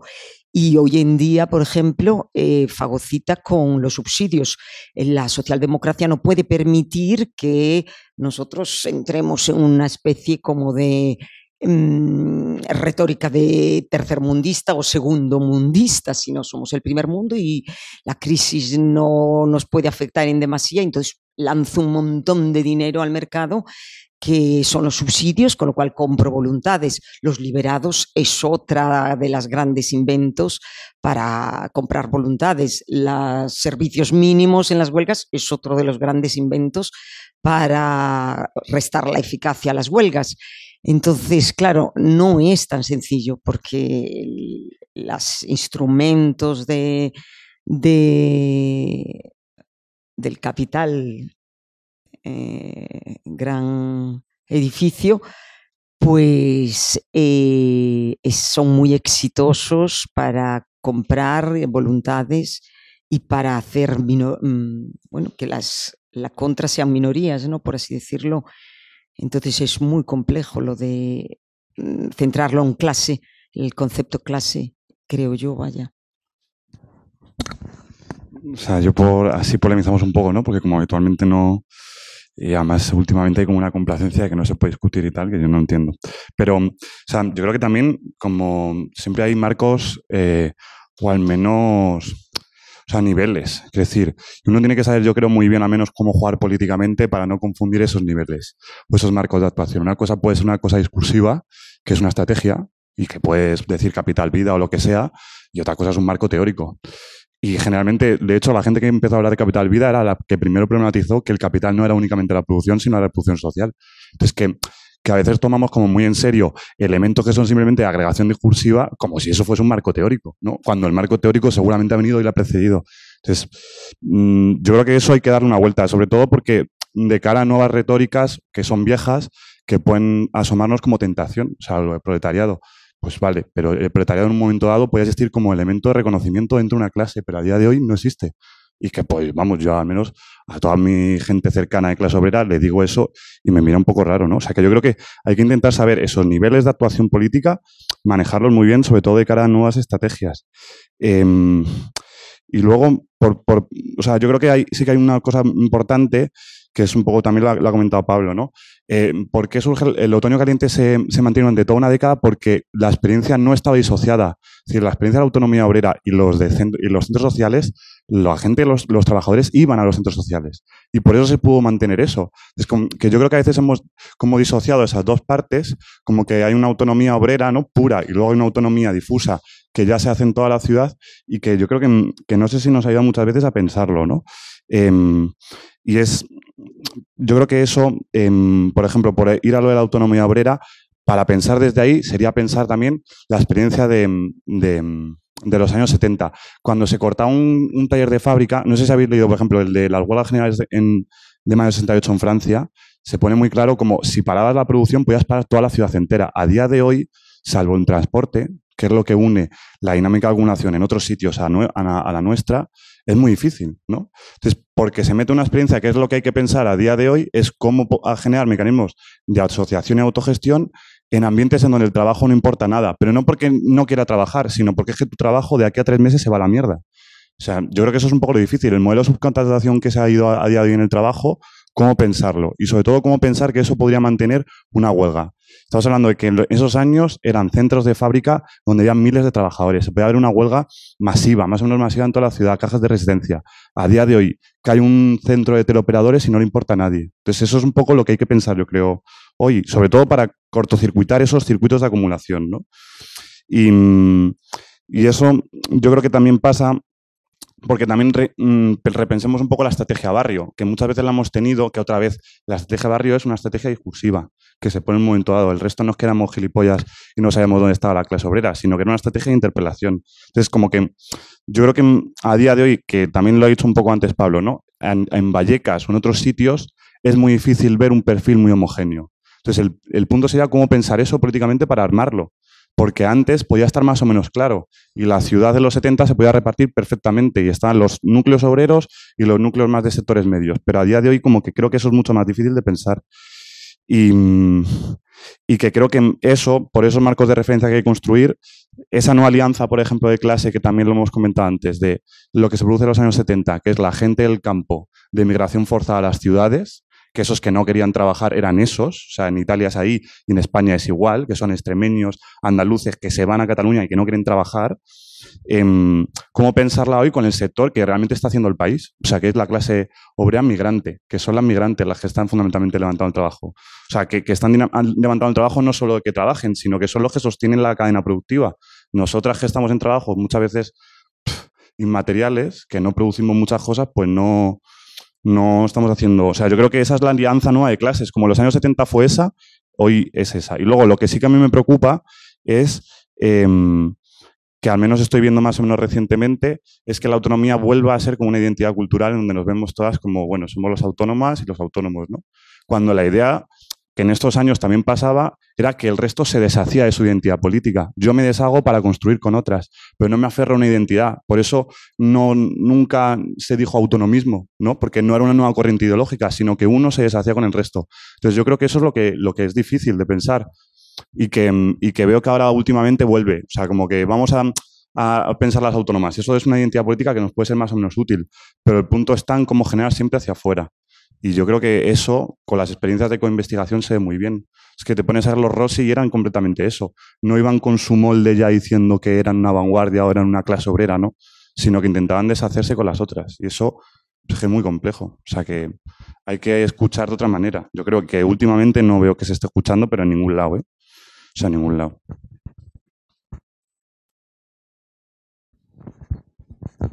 Yo, nada, que, mm, que es verdad que como que el conflicto capital-vida, que, que no es un concepto solo de los feminismos, es un concepto de la, de la economía crítica. ¿Cómo? Ah. Yo había levantado la mano. pero- Ah, vale. Nada, eso, que, que es un concepto que no tiene que ver con los feminismos, sino con una producción de economía crítica tochísima y que ayuda a entender el mundo eh, desde una perspectiva económica muy radical y muy anticapitalista. Te lo puedes llevar del feminismo si esa palabra parece últimamente que rechina, que es una perspectiva anticapitalista de cómo entendemos las reacciones, las relaciones de producción y, económicas. Entonces, que a mí en su momento y a día de hoy me sirve mucho para entender cómo funciona el mundo. No es un concepto a través del cual eh, generar un conflicto a lo mejor de lucha, pero sí para entender eh, y poder generarlos desde ahí. Y luego yo, mm, no sé, como que en, como que en todo esto de, yo, yo, o sea, tengo también muchas eh, estas preguntas de quién es la clase, quién es el obrero, quién es la burguesía. Últimamente, como también se habla tanto de eso, digo, joder, me encantaría como tenerlo más claro de lo que lo tengo, porque no lo tengo tan claro. Entonces, em, como que esta idea o esta, o esta cosa de la que yo sé muy poquito de la encuesta obrera, como que es una idea que me parece súper interesante para, para ver un poco quiénes, quiénes somos, qué nos pasa, qué pasa más allá de lo que en teoría nos tiene que pasar, eh, qué está pasando a nivel de contexto, o sea, como que esta parte un poco de, de entender qué está pasando y entender eh, saber leer o afinar un poco más en los malestares me parece también algo súper relevante para este momento. Y creo que la experiencia de las huelgas feministas es una un poco resignificación de como esto, esto que lo has nombrado, que a mí me ha molado mogollón, como estas estructuras, estas estructuras tradicionales sobre las que se asentaba un poco el, el concepto de clase, ¿no? Pues las huelgas es un concepto que, em, bueno, un concepto y un conflicto que se ha generado a nivel internacional durante mogollón de años, además seguidos, que ha servido para aglutinar y para, y para generar eh, como un movimiento muy tocho y muy radical, no solo en el Estado español, sino más allá, y que, y que mm, bueno, como que tiene un poco esta, o que ha tenido un poco esta función de, de darle la vuelta o seguir dándole la vuelta a términos que a lo mejor están relacionados con una cuestión más tradicional y que de repente podías hacer la huelga, trabajaras o no, pudieras faltar a tu centro de trabajo o no, poniéndote un brazalete, yendo a la mani, o si no podías ir, si eras interna, colgando tu, tu, tu delantal en el balcón, si eras trabajadora sexual, o sea, como que estirar los conceptos tradicionales y mm, como pensarlos desde ahí, me parece algo como súper interesante. Y nada, eso, como que sobre la encuesta obrera, como que me molaría saber más, que no digo ahora, pero que, que me parece algo ahí interesante.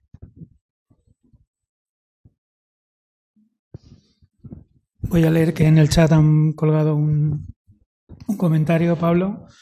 Eh, en el tema laboral como social parece que las cosas están medio claras, pero ¿cómo podríamos entrar en el actual contexto desde una experiencia autónoma, un dispositivo de luchas e intervención política eh, con un componente de lectura de un sindicalismo ecológico eh, que defienda unos comunes y prefigure otras formas de vida y funcione como un generador de clase? No sé si esa discusión está sucediendo en, otras, en otros lugares. Vale. Yo a Un eso, sindicalismo ecológico. sí, yo a eso no puedo responder. No, no, no, adelante. A eso no voy a responder. Pero mira, eh, lo que yo intentaba decir antes no era, no era intentar reivindicar el concepto de clase o la comprensión de clase en un sentido discursivo. Yo lo estaba haciendo todo el rato en un, en un sentido teórico. Y justo lo que quería decir, y teniendo en cuenta, yo creo que Marx es mucho más interesante de lo que lo han entendido los marxismos y que la recepción a partir de los 70, 80 sí que se hace mucho más cargo de la profundidad y dimensiones de su obra. eh, y bueno, que creo que hay que, hay que atenderlo.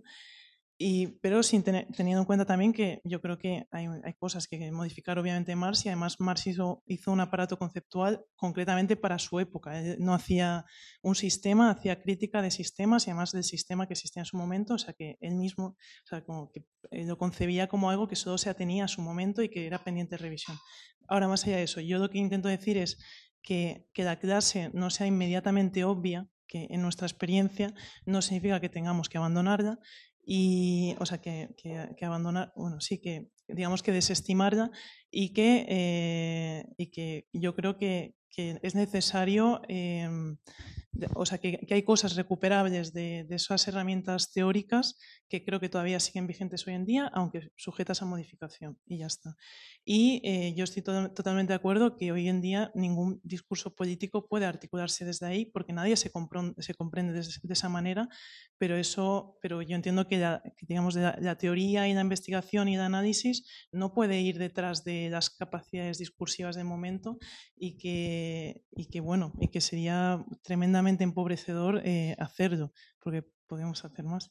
Y, mm, y por otra parte, sobre, bueno, eh, sobre el tema de conflicto capital-vida, pues eh, no sé, o sea, a mí me, mm, lo que digo, es, no, no conozco e-, esos aportes teóricos, Em, sí que, bueno, eh, me estado en contacto como de manera informal con mucha gente que defendía esas posiciones y sí que me, me parece como que, que acaba presuponiendo eh, como cierto, de manera un poco, mm, eh, bueno, esencialista, podemos llamarlo, como cierta cierta naturaleza no incorrupta, no conformada por lo que vendría a ser como el, aparato económico. No sé si, al menos así es como lo he, entendido yo eh, o lo he visto yo en, vamos, en conversaciones informales que he tenido y que pues de alguna manera no es capaz de, pues, de dar cuenta de, pues eso, de qué manera se configura también eh, todo lo que es el aparato de la reproducción social o, o el género o 30.000 cosas más, eh, precisamente en su inserción en una totalidad abierta de la que forma parte, pero en, una inserción en la que está todo el rato coimplicado y configurado por, por ella. Pero bueno, eso es otro debate.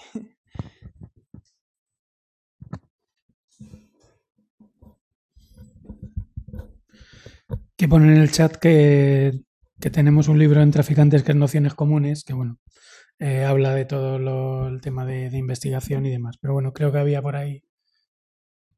Eh, sí. Eh, pues dos cosillas siguiendo esto. con el tema de la vida, o sea, yo, yo creo que, bueno, a mí es un, no sé, una palabra que discursivamente siempre me ha interesado y que incluso han usado las zapatistas, creo que la gira que hicieron, marcharon por la vida y creo que incluso desde la filosofía misma puede hacerse un movimiento conceptual de reivindicar la vida es o puede ser otra cosa que esta, ¿no? No es tampoco una Arcadia corrupta, algo que se trastocó por el sistema actual, sino simplemente reivindicar y propugnar otro modelo de vida, afirmar otra vida, como ejercer un desplazamiento conceptual, lo que puede ser y, que, no, no sé, a mí discursivamente siempre me, me ha gustado afirmar que la vida puede ser o es otra cosa. No, no en un sentido esencialista, ¿no? Y, luego el hilo de... Eh, del asunto de la clase, las experiencias y, partir de esa inmediatez, eh, creo que lo, lo interesante de, de, crear nuevas agregaciones o, o nuevos sentidos para el malestar, desde los que, no sé, generar, no sé, coagular, generar algún tipo de densidad de lo que puede ser o parecerse una clase, ¿no? Eh, lo interesante ahí es el, desarrollo inmanente que se puede hacer de las consignas de ese malestar, o sea, no, no partir de la expresión inmediata, ¿no? Que quizás es un malestar tácito, un sabotaje tácito, no político, que, o sea, a, donde voy es que el, el ejercicio de escucha tiene que saber partir de ahí, tirar de ahí, pero de forma inmanente, interior a, a, lo que ya se da o las formas de expresión que tiene, eh, potenciar e inventar, eh, no sé, políticas, efectos mayores. O sea, me, me, parece que lo interesante no es partir y quedarse con la experiencia inmediata, sino que, o sea, desarrollar esa propia experiencia y no en una teleología de esta experiencia mecánicamente tiene que llevar hasta otra cosa, sino Incluso ahí hacer un ejercicio creativo desde los deseos y desde la deflación del deseo que, que está presente en, no sé, en esos focos de conflicto.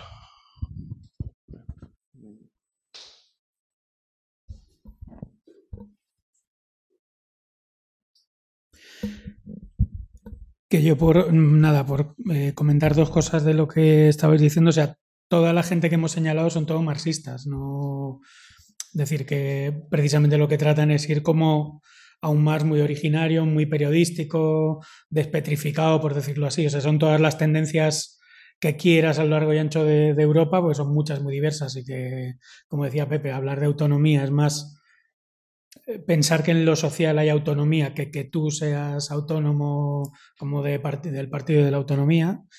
Eh, y, es interesante porque precisamente es una de las grandes contradicciones cuando lees a, a Negri, ¿no? Negri, por ejemplo, que es un, no, no se puede decir un optimista compulso, pero Negri siempre está viendo ahí abajo está la revolución, porque como una esa, esa, estructura inmanente que siempre pervive, ¿no? Es como el deseo, ese deseo revolucionario que, bueno, sobre todo para momentos muy chungos, la verdad es que no viene mal el tenerlo como confianza, aunque no lo puedas demostrar de, de ninguna manera, pero es, el, es la base de la, de la contradicción, es decir, cómo construir una experiencia propia, una biografía de vida que no es tuya singular, que no es solo para ti, que es con otra gente, que se entiende con otra gente.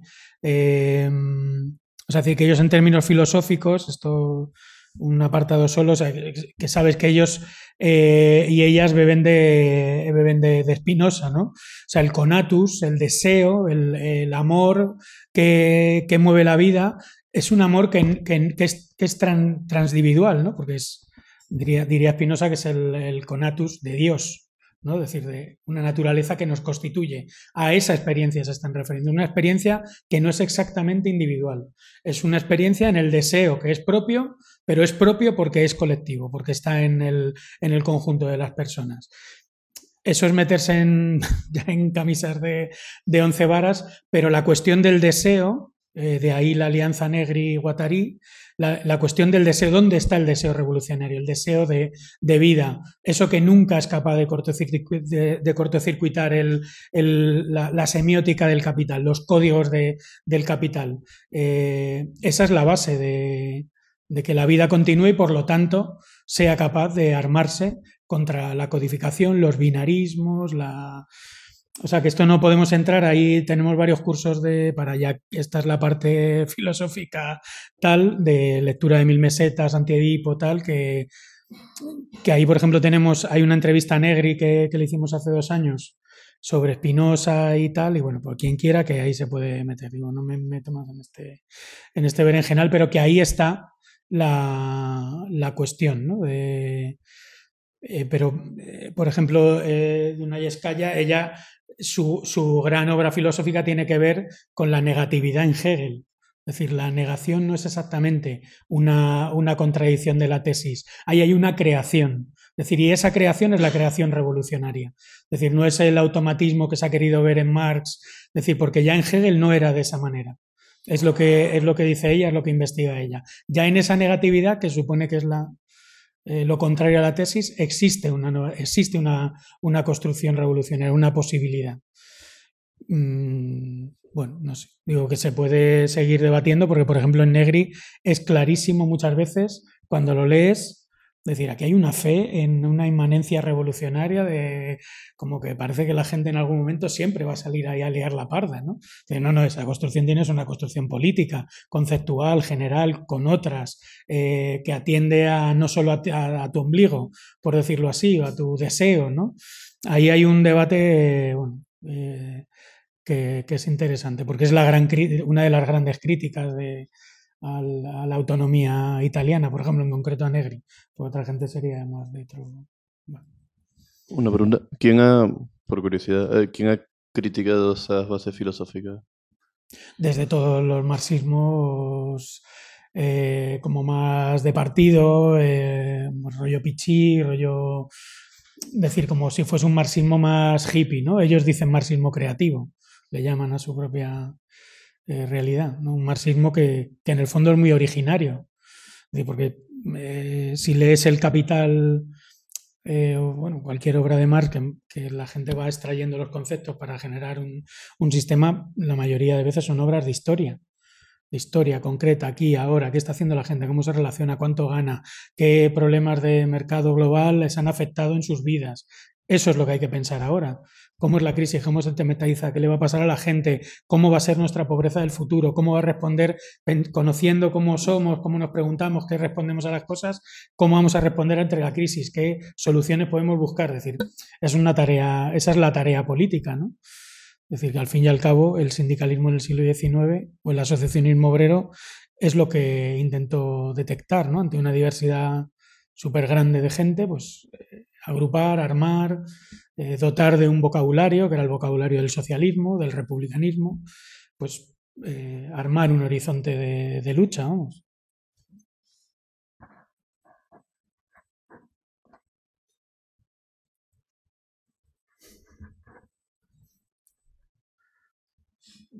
Y bueno, que nos vamos a ver más días. Empezando la siguiente sesión. Damos vueltas. Bueno, y lo del capitalismo cognitivo, que supuestamente era después del capitalismo más industrial, por decirlo así, Negri ya te decía que ahí había puntos que iban hacia el comunismo, que sería todo el trabajo inmaterial, pero eso yo creo que ya como que se ha corroborado un poco como que no, ¿no? Pero que por tres cosas que a lo mejor nos puede servir de, de esa tradición para pensar hoy, como retos para preguntarnos, ¿no? El primero, em, em, ¿cuáles serían esos sitios en donde poder hacer coinvestigación? ¿no? Porque antes había una estabilidad de fábrica en donde tú podías hacer una coinvestigación más o menos eh, desarrollada en el tiempo. De hecho, cuando están las huelgas salvajes es un momento previo, ¿no? O sea que ellos van a coinvestigar y los operaístas van a investigar mucho antes de que surjan las fábricas. Y luego, si eso, si hay mucha gente aquí, lo hago como provocación, que estaría dispuesta a hacerlo. Cuando te pones a ver el documental de Negri, se levantan a las 6 de la mañana o a las 5 y media de la mañana para ir a la fábrica a repartir panfletos y luego irse a dar clase. ¿Habría gente que estaría dispuesto, no digo a las 5 y media de la mañana, pero a sacrificar algo para en pos de esa coinvestigación obrera? No sé, yo creo que de momento no lo veo, pero que bueno, que, que, que planteárnoslo como pregunta, ¿no? Que si esas personas fueron capaces en esos momentos, ¿por qué nosotros no vamos a hacerlo? ¿Y cuáles son los sectores, no tanto por la dinámica de acumulación, sino porque pueden expresar malestares que hay que pinchar?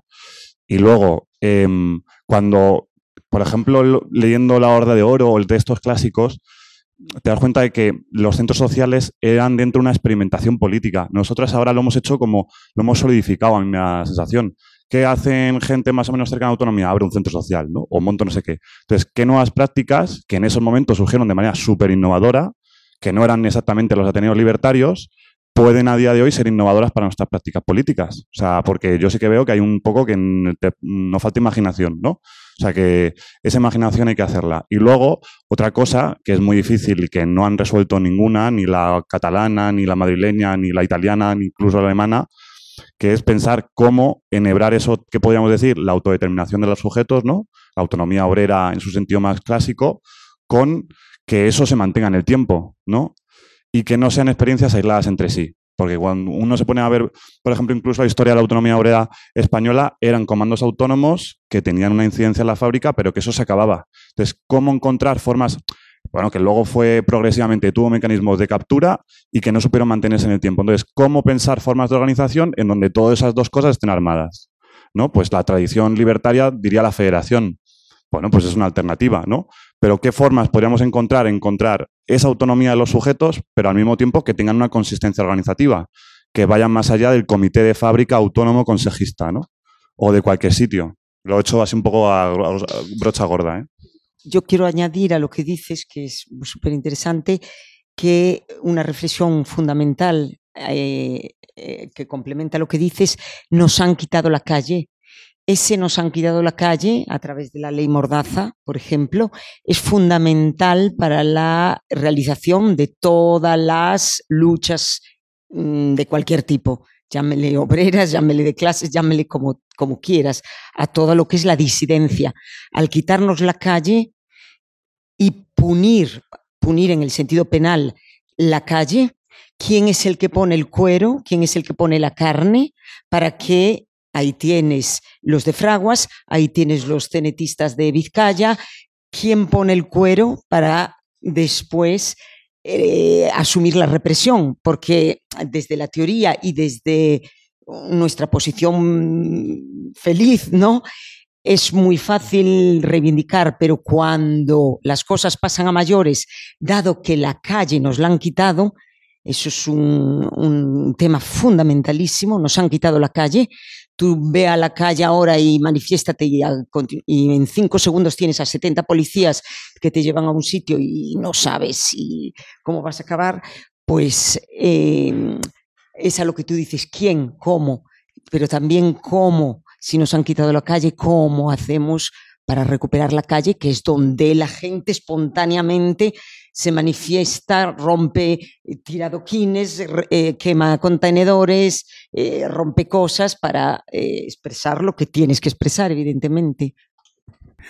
Bueno, pues si os parece, lo dejamos aquí. la semana que viene, el, aparte de que la sesión va a ser online, el ponente por un problema familiar el martes tiene que viajar precisamente a ver al familiar en cuestión y entonces la pasamos al miércoles para que pues, la podía hacer, pero era en plan viajando y conectándose. Y bueno, pues para darle un poquito de respiro, la pasamos al miércoles, pero os lo confirmaremos mañana por mail, pero para que os hagáis una idea y que no hace falta venir, porque como será online, pues él va a estar en, en el Zoom y, y, así, lo, así lo haremos. Así que nada, pues muchas gracias y nos vemos la semana que viene.